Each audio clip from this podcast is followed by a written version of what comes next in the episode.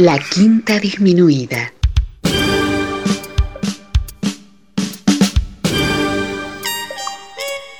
Jazz desde la ciudad más cercana al cielo.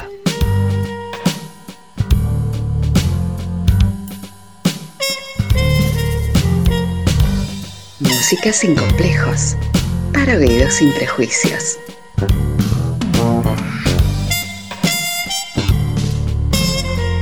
Una producción de Nicolás Peña.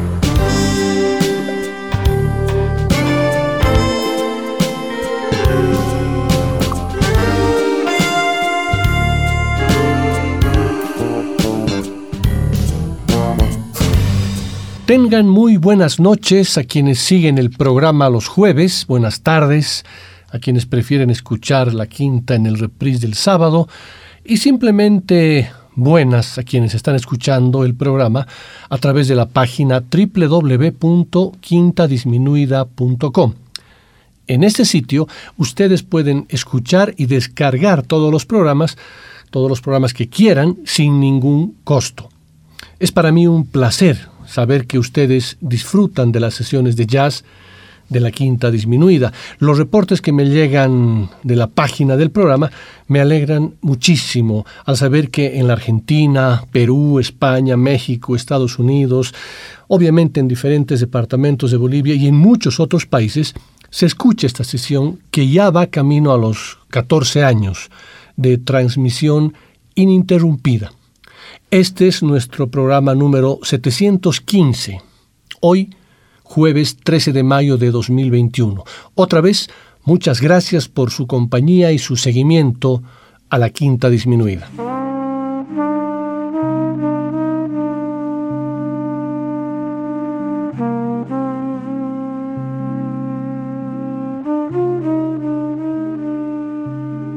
Félix Amador Galvez, en su blog Jazz ese ruido, nos recuerda que cada 13 de mayo desde 1988, Chet Baker muere en el vinilo.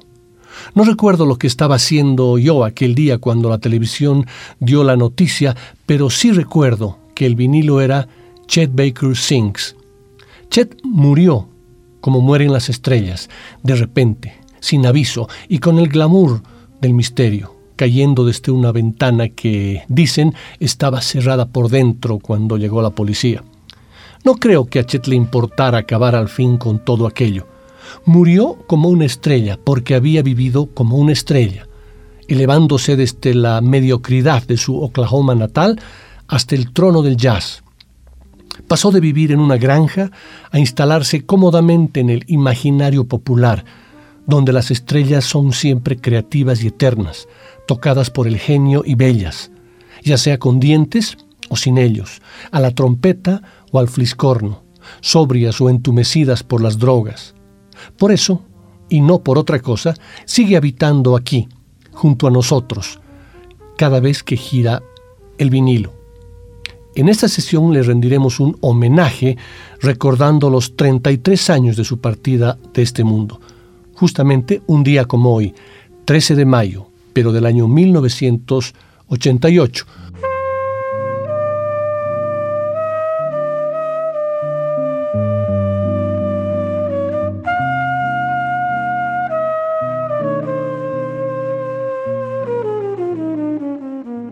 Hice varios programas con la música de Chet y en el afán de hacer constantemente algo diferente, la sesión de hoy tendrá las siguientes características. En la primera parte escucharemos el mismo tema dos veces, donde el primero tendrá una distancia de 34 años de diferencia con el segundo.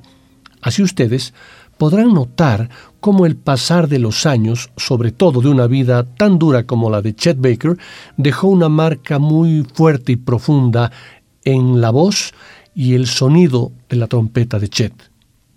Eso sí, manteniendo siempre esa emotividad y profundidad que estuvo presente en el trompetista y cantante desde el principio de su carrera. Para la segunda hora haré un cambio de timón escuchando a importantes maestros del jazz que le dedicaron un disco entero a Chet Baker. Basta de palabras y vamos a la música con el tema I Get Along Without You Very Well, grabado un 15 de febrero de 1954.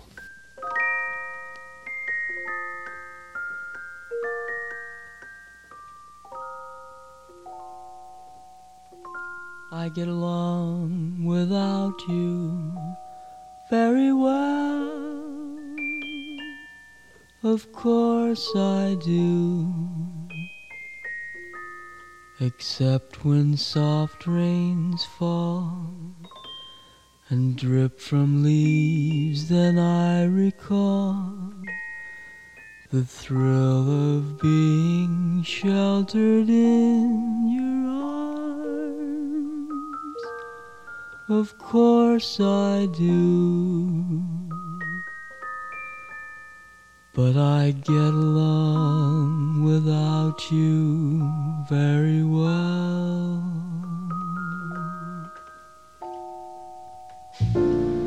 I've forgotten you just like I should.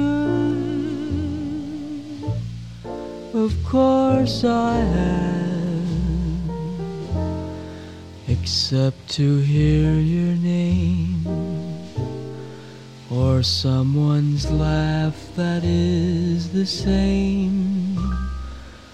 But I've forgotten you just like I should. What a guy, what a fool think my breaking heart could kid the moon. What's in store? Should I phone once more? No, it's best that I stick to my tune.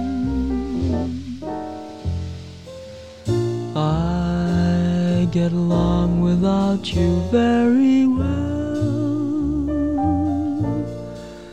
Of course I do.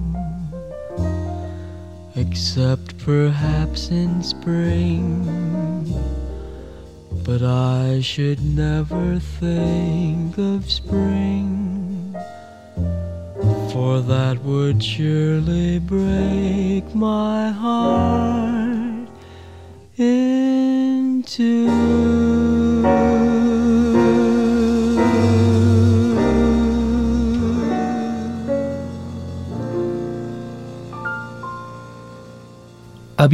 varios entierros en las onduladas colinas del cementerio de Inglewood Park, en un barrio residencial para negros en las afueras de Los Ángeles.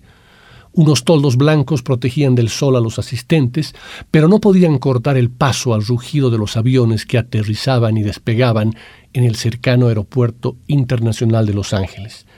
En todo el cementerio, el mal olor de los tubos de escape de los reactores tapaba el aroma del césped recién cortado. Dos días antes, un vuelo de pasajeros procedente de Holanda había traído el cuerpo ya descompuesto de un trompetista al que se recordaba como uno de los hombres más atractivos de los años 50. Chet Baker había fallecido en Ámsterdam un viernes 13 de mayo de 1988 en circunstancias misteriosas relacionadas con drogas. La larga noche de Chet Baker había llegado a su fin cuando una plácida tarde de primavera se había presentado en el pequeño vestíbulo del Hotel Prince Hendrik para registrarse. Baker se instaló en una pulcra habitación con paredes amarillas, una cama de matrimonio, una mesita de noche y un televisor. Las dos ventanas que por abajo llegaban al nivel de las rodillas daban a una maraña de calles tortuosas rodeadas de hoteles y restaurantes. Los tranvías pasaban veloces y los timbrazos de las bicicletas se oían por todas partes. Baker cerró la puerta al entrar. Se quedó escondido aproximadamente a las tres y diez de la madrugada del viernes 13 de mayo. A esa hora, un hombre que salía de un bar vio un cuerpo enroscado en posición fetal que yacía inerte bajo la luna llena. La policía holandesa había retirado el cadáver para depositarlo en la morgue, suponiendo que habían encontrado un drogadicto más que había tenido mala suerte. Al día siguiente, Peter Juitz el road manager del holandés Chet Baker, identificó el cadáver. La muerte se atribuyó a suicidio o accidente causado por la droga.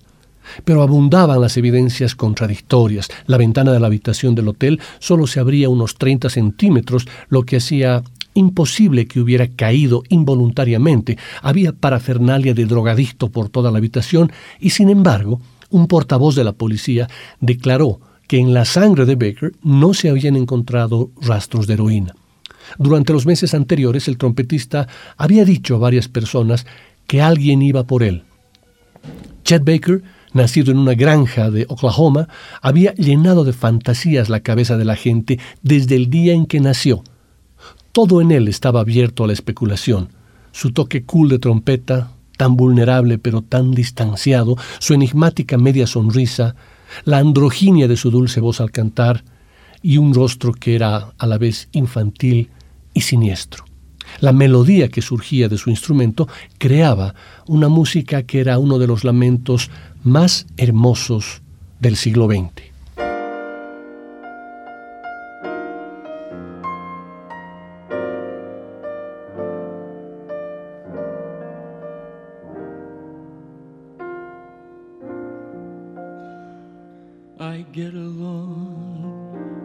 Without you very well.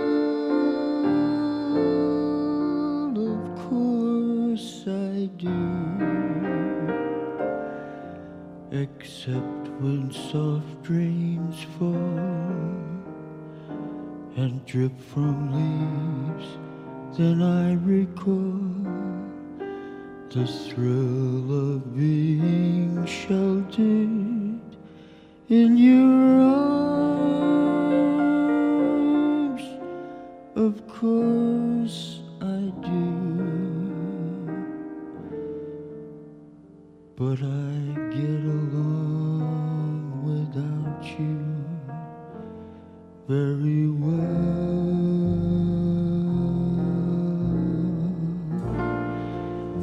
I've forgotten you just like I should. Of course I have, except to hear your name or someone's laugh that is the same. But I've forgotten you just like I should. What a guy. What a fool to think my breaking heart could get the moon.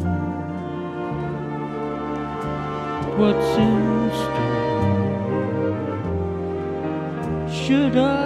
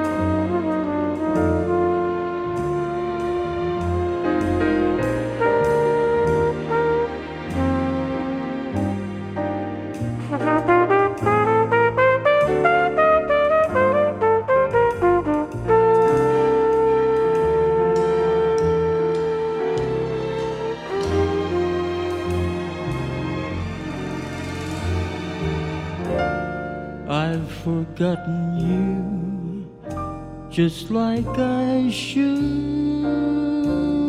Of course I have, except perhaps in spring. But I should never think of spring, for that would surely break my heart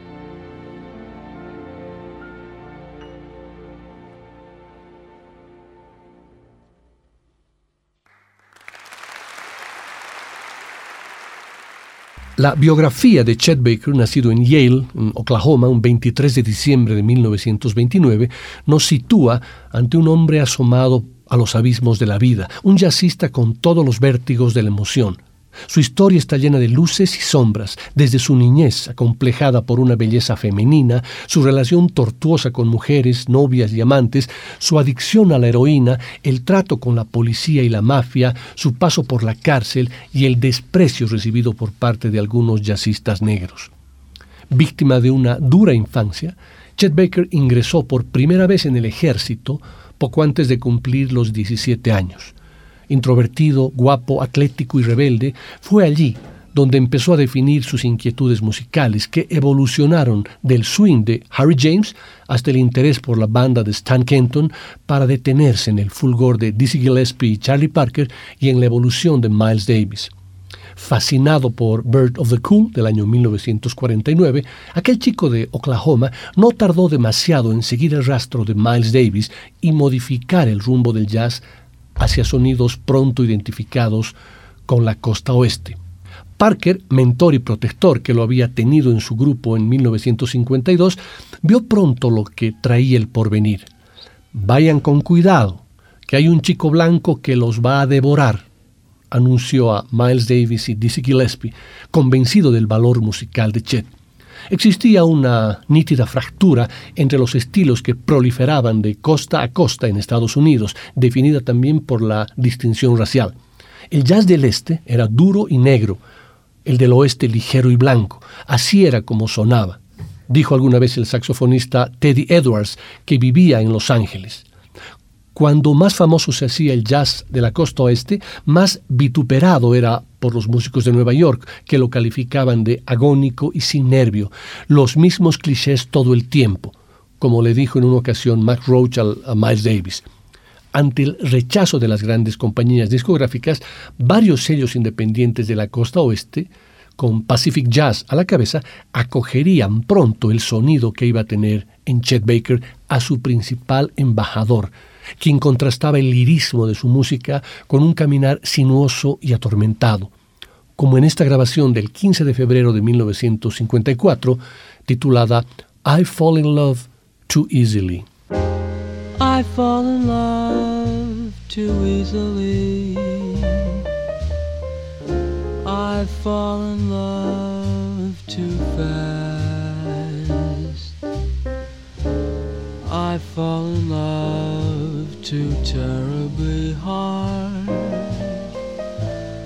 for love to ever last. My heart should be well schooled, cause I've been fooled in the past, but still I fall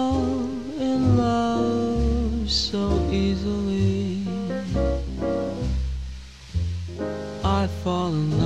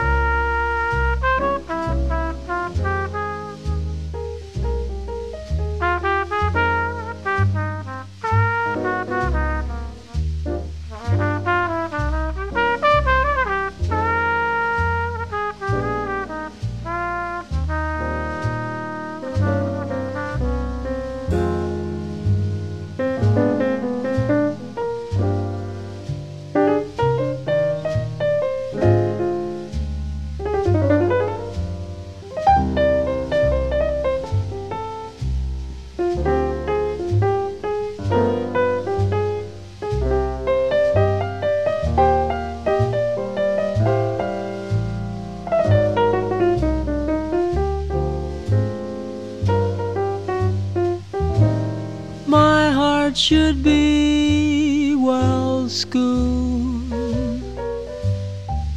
Cause I've been fooled in the past. But still I fall in love too easily. I fall in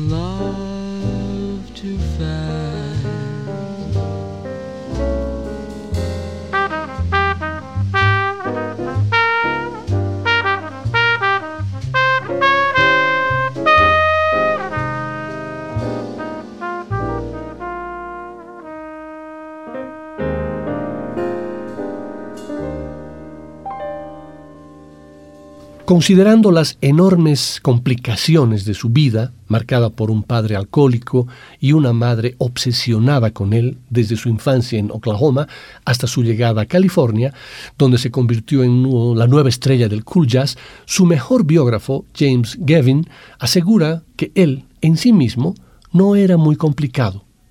Quería tocar y drogarse. Llevaba un dolor profundo en su interior que intentaba aliviar las drogas le permitían cerrar la puerta al mundo y vivir dentro de su música.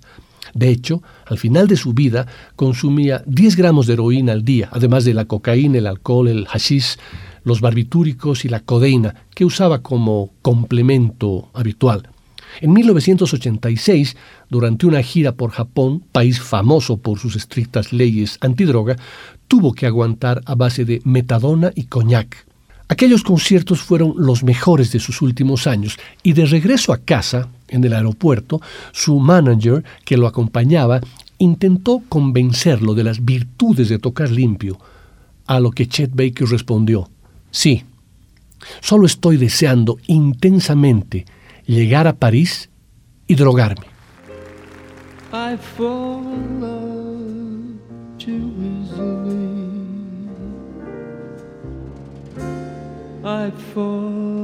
In love too fast.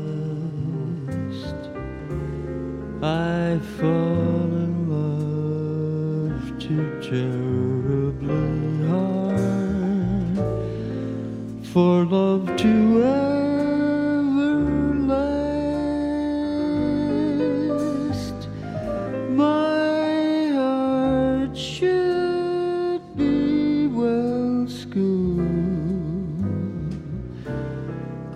desire.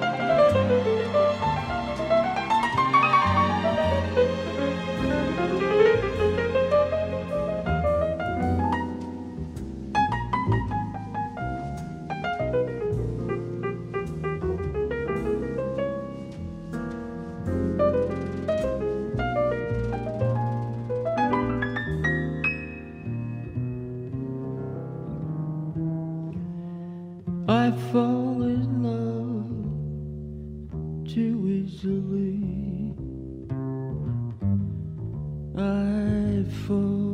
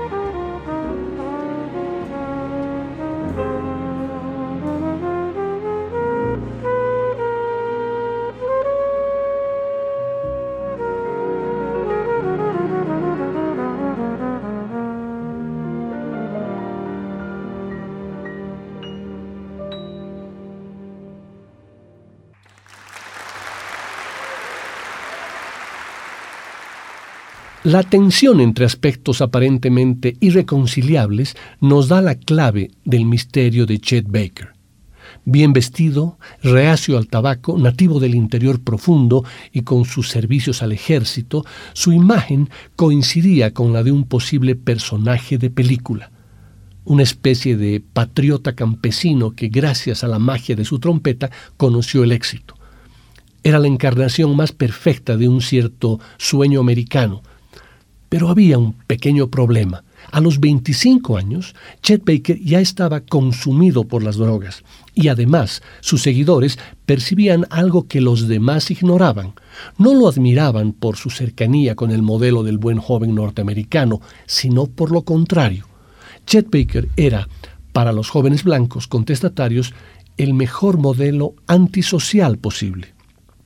Poco antes de realizar su primera gira por Estados Unidos, Baker grabó en Pacific Jazz su primer álbum como cantante, Chet Baker Sings, en 1954, donde recreaba clásicos del songbook de la música americana.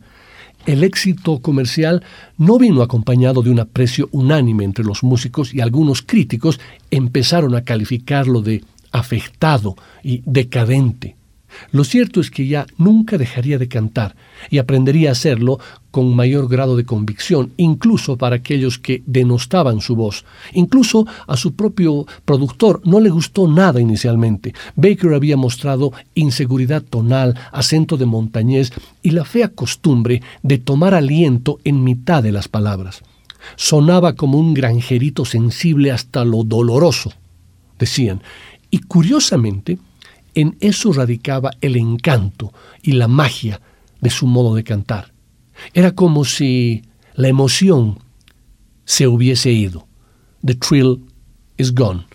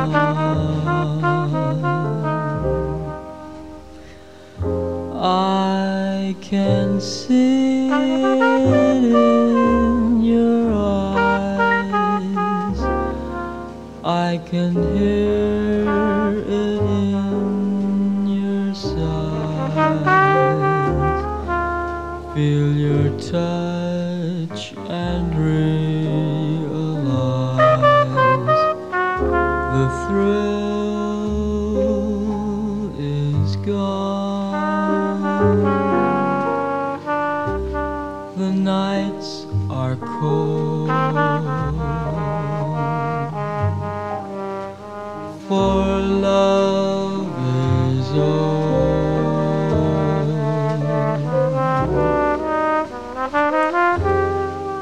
Love was grand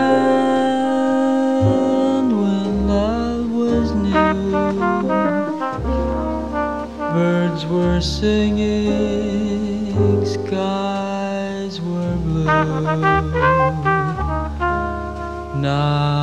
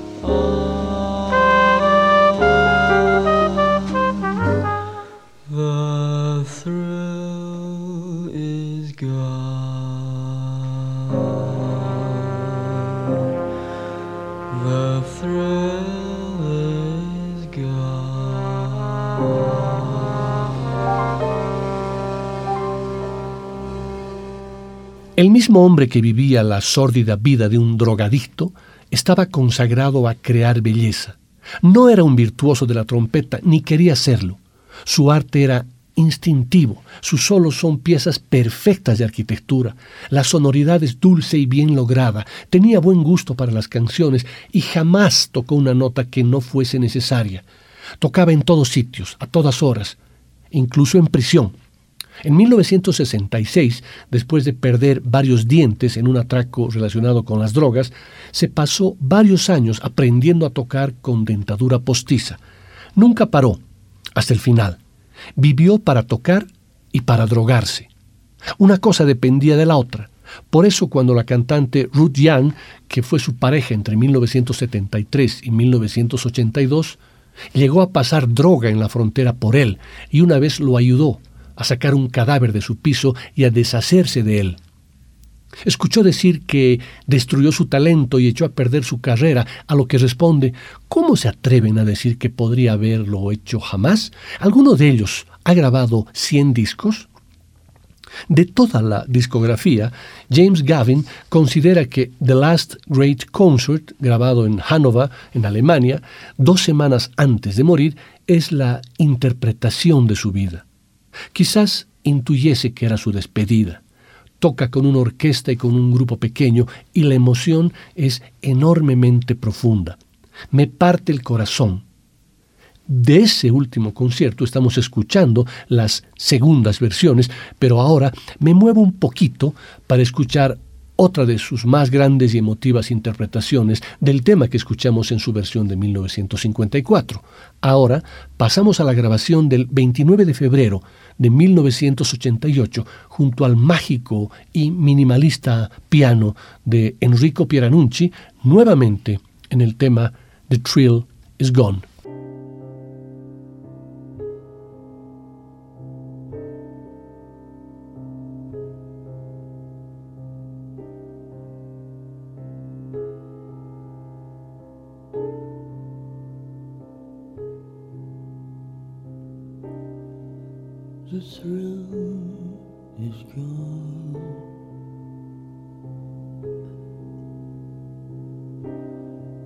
The thrill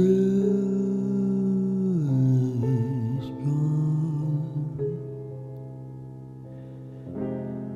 I can see in your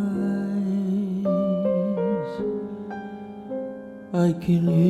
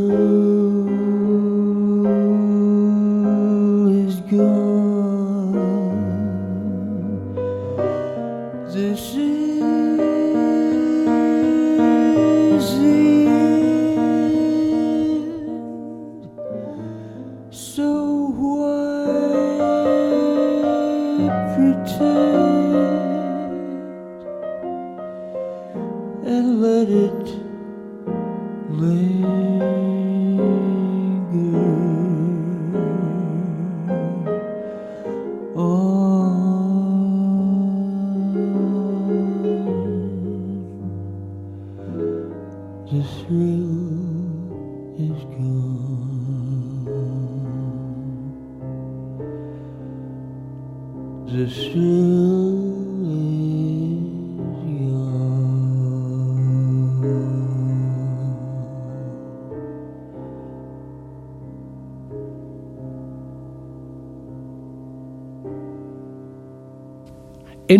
hermoso texto en El Mundo, Javier Martínez nos dice que hay que volver a la poesía sobre él, hay que regresar a sus discos, a la memoria que se construye desde una ingenua fascinación para atenuar el impacto del latigazo de realidad que produce su biografía en Deep in a Dream, La larga noche de Chet Baker, el libro de James Gavin. Una vez consumado el desenlace, que viene proclamándose desde su adicción a las drogas, se convierte en algo irremediable. Después de más de 500 páginas, que no son solo el detallado relato de su contumaz proceso de autodestrucción, sino también la historia del auge de un mito como los de antes, dotado de un talento que contribuyó a renovar el jazz desde el frenesí del bebop a la melancolía cool, Incluso el más devoto e incondicional lector establece límites bien definidos entre su legado, entre su legado artístico y su dimensión personal. Más que cuestionada entre el poder de las sombras de su biografía, no se trata de establecer un juicio moral, sino de atenerse a la verdad que se desprende de un trabajo exhaustivo, repleto de testimonios, de una historia apasionante en la que el autor arroja luz sobre la figura de uno de los grandes íconos de la música, hasta discutir el halo de malditismo que Baker, dotado del poder de seducción que solo poseen aquellos que han sido bendecidos por la naturaleza, supo rentabilizar hasta su trágica muerte al caer desde el Hotel Prince Hendrik de Ámsterdam el 13 de mayo de 1988, a los 58 años. Del mismo modo que había aprendido a seducir al objetivo de la cámara para que lo retratara de un modo irreal, aprendió a embellecer la verdad hasta convertirla en una intriga romántica de cuento de hadas, advierte Gavin en las primeras páginas del libro.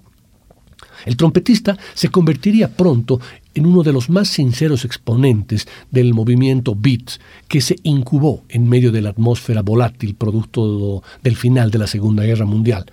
Muy pronto, la generación beat argumentaría que era de idiotas hacer planes para un futuro que podía no llegar. Era mejor apurar cada momento como si fuera el último. A finales de los años 50, Chet Baker vivía esa filosofía más peligrosamente que todos los beatniks, escribe en su biografía James Gavin. Esto es Look for the Silver Lining del disco Chet Baker Sings del año 1954.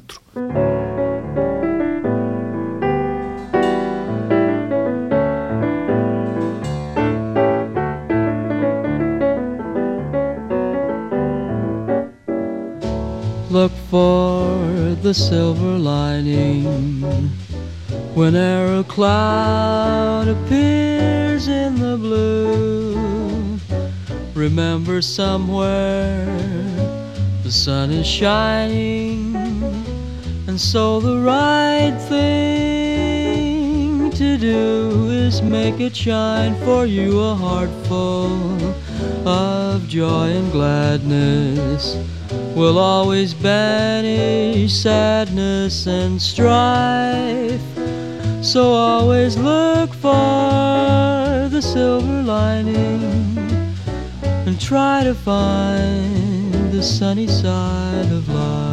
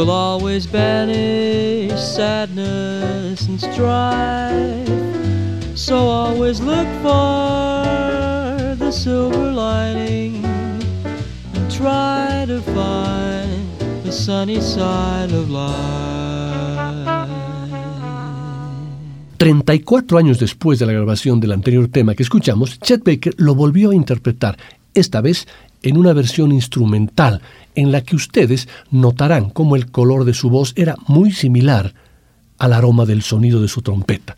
El registro corresponde al 28 de abril de 1988, 15 días antes de su muerte, y es una interpretación junto a la NDR Big Band, su último gran concierto.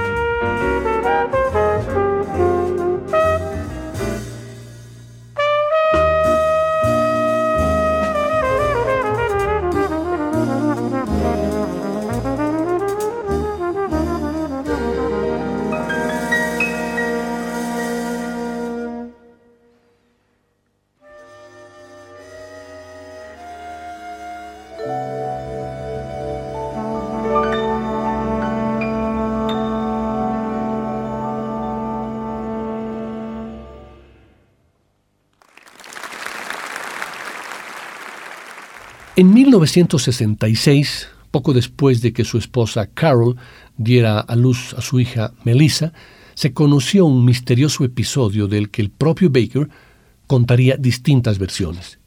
Recibió una brutal paliza de cinco jóvenes negros que le robaron el dinero que llevaba para droga. A partir de ahí se confunden datos más concretos como el lugar, la fecha y el motivo de la agresión. Todas las versiones tienen un único rasgo común. Baker fue atacado por los muchachos de color y rechazado por los blancos. El episodio se convirtió en una alegoría de la discriminación racial que había sentido durante toda su vida adulta, argumenta James Gavin. Le rompieron los dientes y se vio obligado a reinventarse musicalmente. Trabajó arduamente para lograrlo. Privado del empuje juvenil, empezó a sonar más demorado e intenso. Se casó con Halema Ali cuando ella solo tenía 20 años. Tuvieron un hijo, Chesney Aftab. De su segundo matrimonio con Carol nacieron Dean, Paul y Melissa. Hubo otras dos mujeres importantes en la vida de Chet, Ruth Young y Diane Vavra. De uno u otro modo, en algunos casos hasta convirtiéndose en cómplices de su adicción, todas ellas trataron en vano de mantenerse a su lado, de construir un vínculo sólido.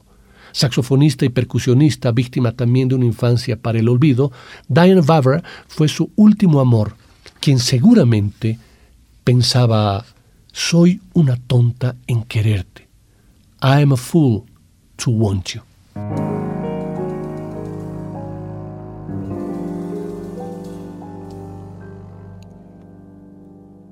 I'm a fool to want you.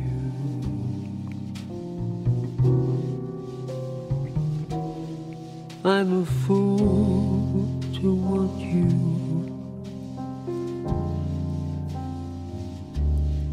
To want a love that can't be true.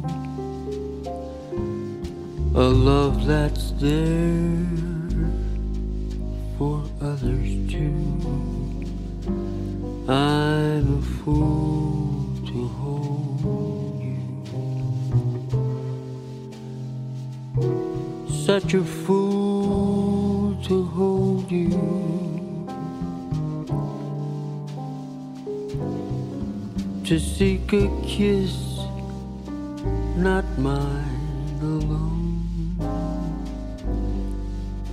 to share a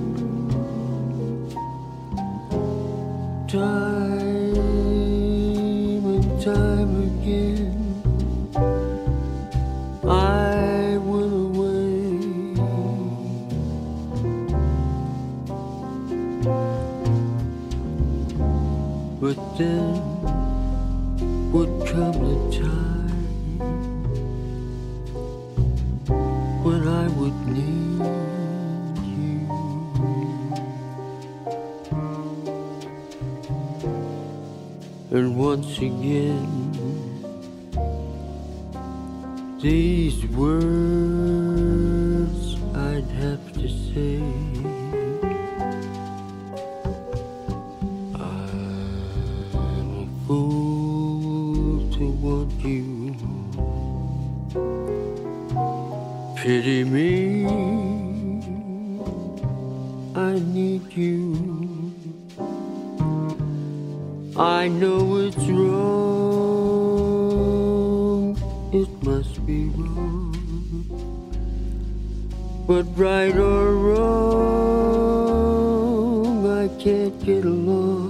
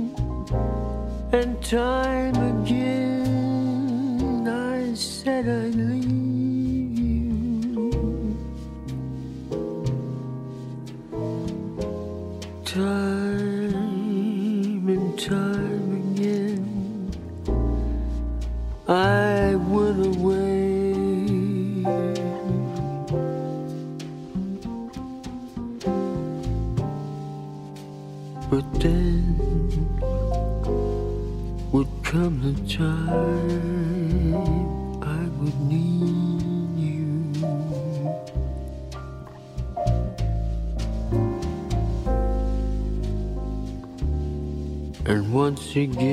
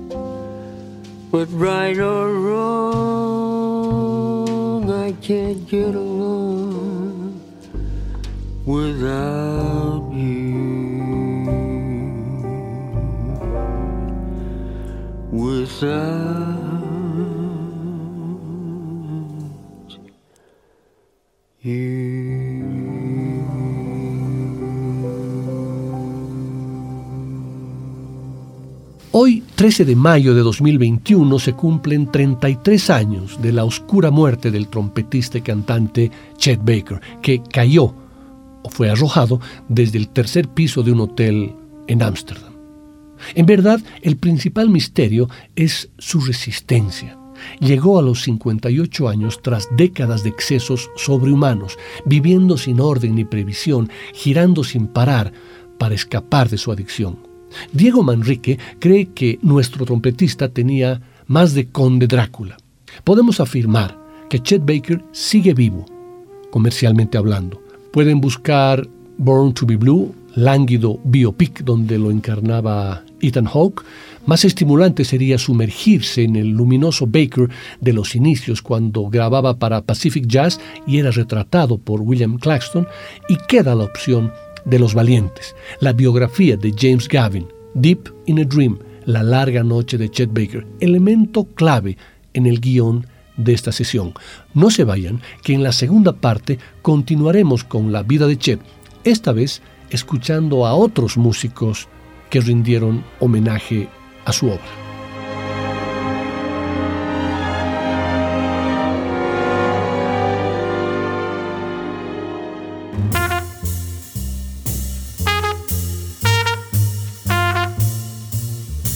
Después del corte, volverá el swing. De la quinta disminuida.